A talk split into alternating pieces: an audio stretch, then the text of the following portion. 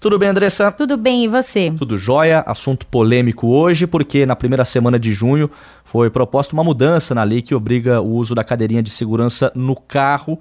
E a partir de agora, caso ela seja aprovada, essa lei, no lugar daquela multa de nível gravíssimo, né, que dá quase 300 reais, o motorista vai apenas receber uma advertência por escrito é um assunto muito delicado e vale a gente passar alguma informação sobre esse tema, né? Com certeza. A Pais e Filhos tem até uma sessão fixa na revista que chama Sempre Alerta, em parceria com a ONG Criança Segura.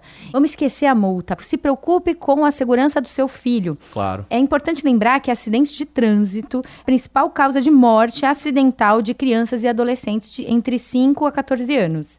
90% deles poderiam ter sido evitados se a criança estivesse com o uso da, da cadeirinha, do cinto, enfim. São medidas que, mesmo que se tornem leis por não multar, a gente tem que ter a consciência e proteção dos filhos, que é o mais importante. Orientação mais do que importante da Andressa Simonini, editora executiva da revista Pais e Filhos, que volta amanhã em mais uma edição do Pulo do Gato.